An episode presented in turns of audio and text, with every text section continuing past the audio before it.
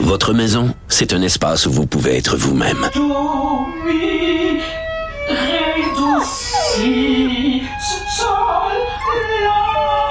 Elle mérite d'être bien protégée et vous méritez d'être bien accompagné. Trouvez la protection la mieux adaptée à votre maison avec Desjardins Assurance et obtenez une soumission en quelques clics sur desjardins.com. Protégez vos dépôts, c'est notre but. La SADC protège vos dépôts dans les institutions fédérales, comme les banques. L'AMF les protège dans les institutions provinciales, comme les caisses. Oh, quel arrêt! Découvrez ce qui est protégé à vos dépôts sont protégés.ca. Mario Dumont. Sous ses airs sérieux, se cache un gars qui ne se prend pas au sérieux. Alors, ça brasse euh, aux États-Unis, notamment autour du procès de Donald Trump, mais ça aussi est brassé au Congrès, parce que le leader des Républicains est en train de se faire mettre dehors. On va démêler tout ça avec Richard Latendresse, correspondant à la Maison-Blanche pour TVA Nouvelles. Bonjour, Richard. Bonjour Mario. Commençons par Donald Trump? Ça fait deux jours. D'abord, euh, il l'avait annoncé dimanche soir. Il se présente lui-même en personne au palais de justice euh, à New York pour ce, procès pour fraude.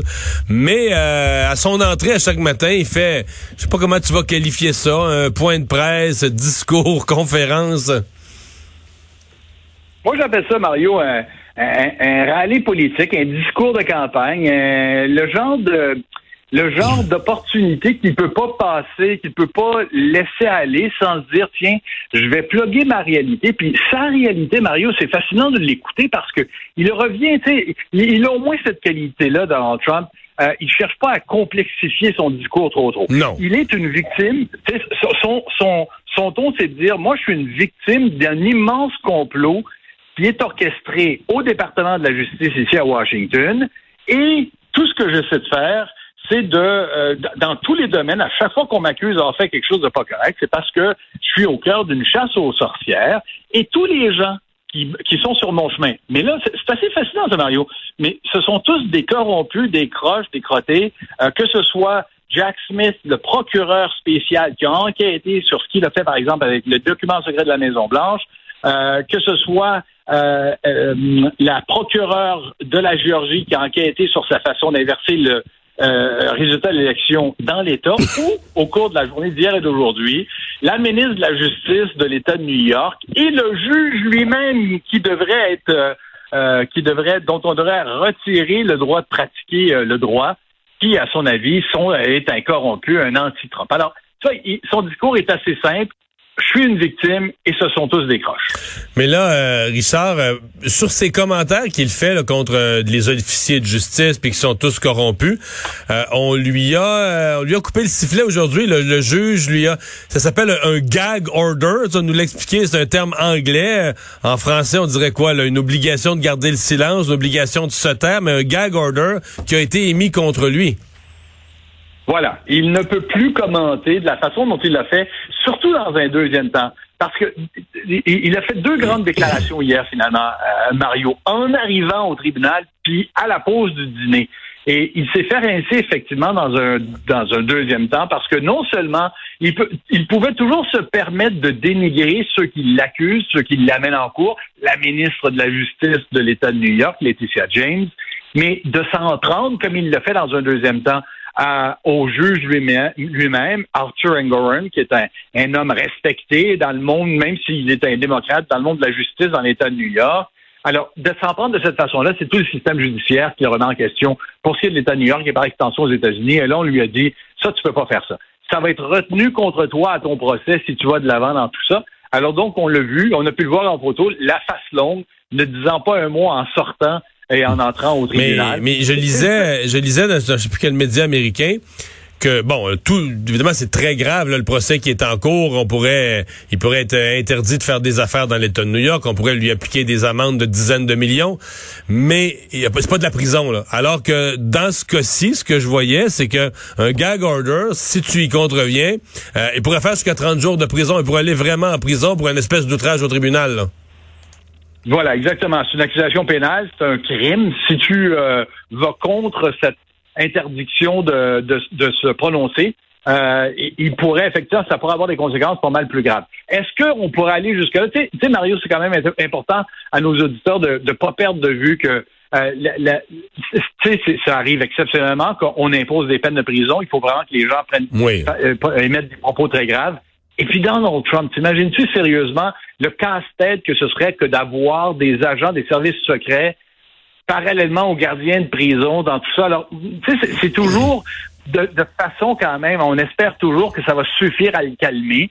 Mais effectivement, c'est beaucoup, ça serait plus significatif. Comme conséquence, c'est quand même assez particulier pour sa, sa, sa liberté même que euh, les conséquences de perdre ce procès au civil en ce moment, ou comme tu le disais, ce serait 250 millions de dollars d'amende, peut-être la, perte du contrôle des avoirs immobiliers importants que sont notamment la, la Trump Tower, et puis aussi l'incapacité de faire des affaires dans l'État de New York.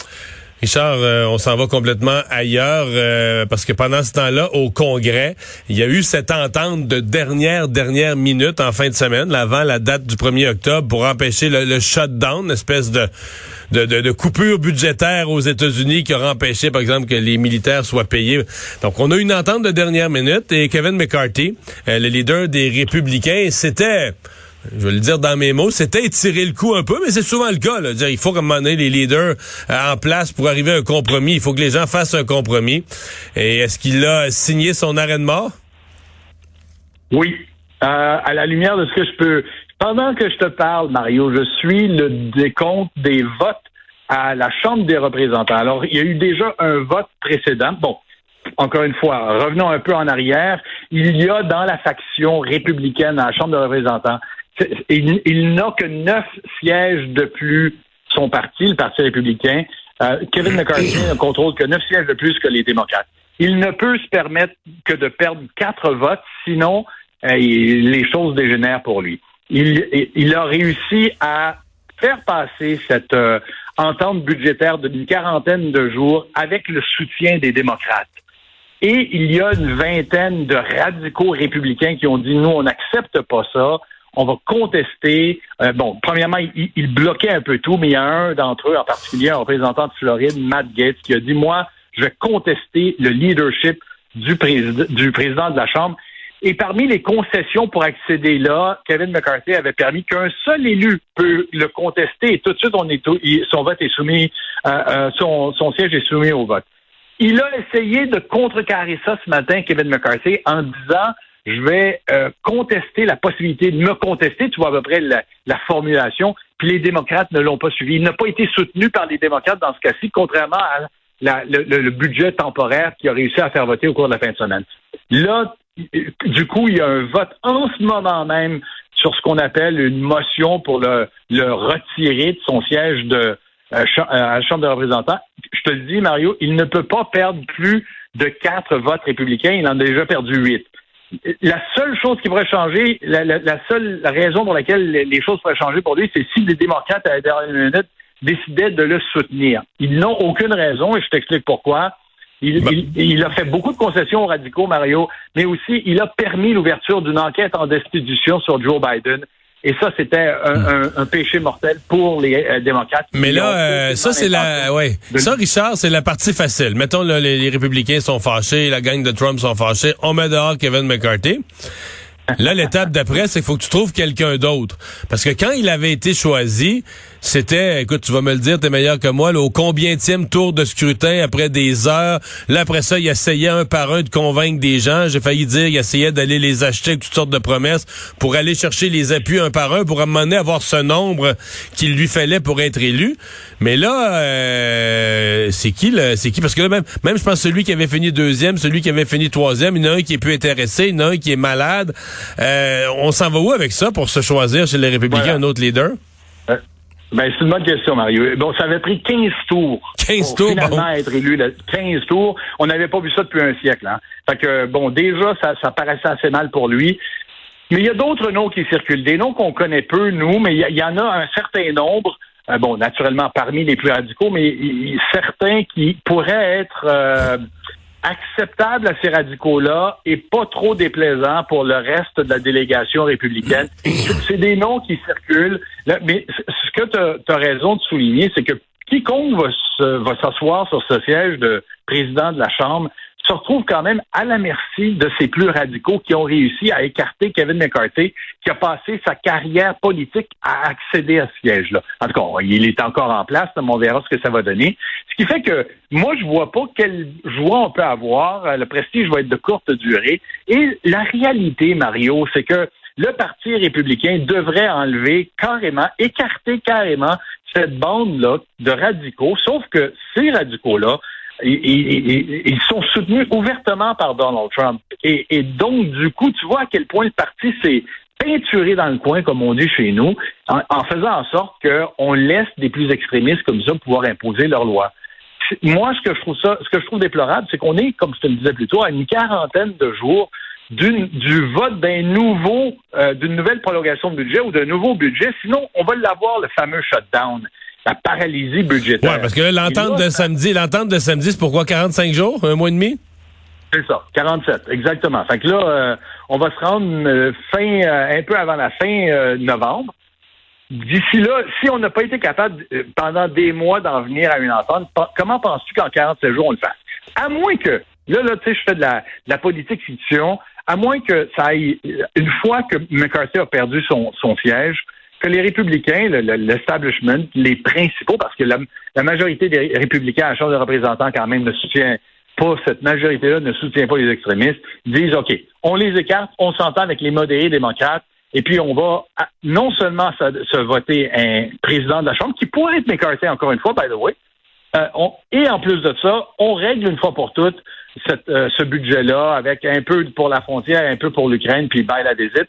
Mais là, tu peux être certain que là, ça va être la guerre civile au sein du Parti républicain avec Donald Trump qui va dire hmm. ils ont vendu notre âme aux démocrates, à Joe Biden, euh, il faut pas les soutenir. Et tu imagines, là, à un an de l'élection, à quoi ça va se faire?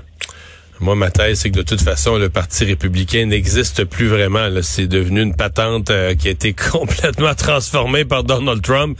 Et euh, je ne sais pas c'est quoi leur avenir dans ce dans ce contexte-là. Richard, merci beaucoup. Au revoir. À la prochaine, Mario.